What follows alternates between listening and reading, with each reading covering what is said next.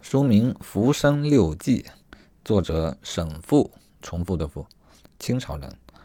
但本书并非原文，是经过翻译成白话的。翻译者半知半隐，树枝的枝，影子的影。中国华侨出版社。好，这个书很有意思，它是将文言文翻译，但又并不是直译。看起来它是辅以其他的史料，将《浮生六记》这本书写成了一个故事。这种写法不多，因此我对翻译者想做一个了解。以下是译者简介。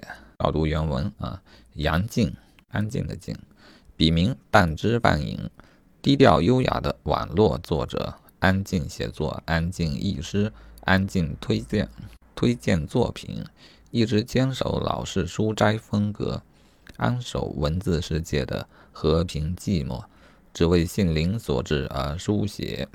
作者在前言中写道：“请让我为你讲一个故事，一个老故事。”又写道：“我更愿意将之解读为一个成长的故事，一个人如何与世界相遇，与真实的生活相遇，如何构建起属于自己的小世界，又是如何在世事的无常和无情中尽力地守护它。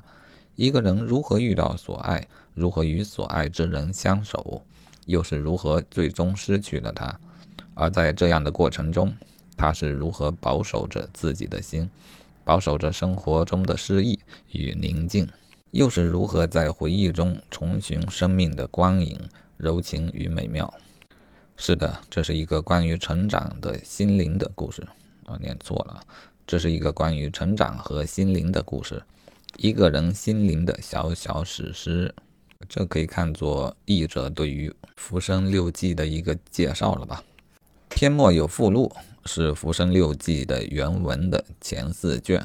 好，我们先从《浮生六记》的原文的目录了解一下，它大概讲了哪一些故事。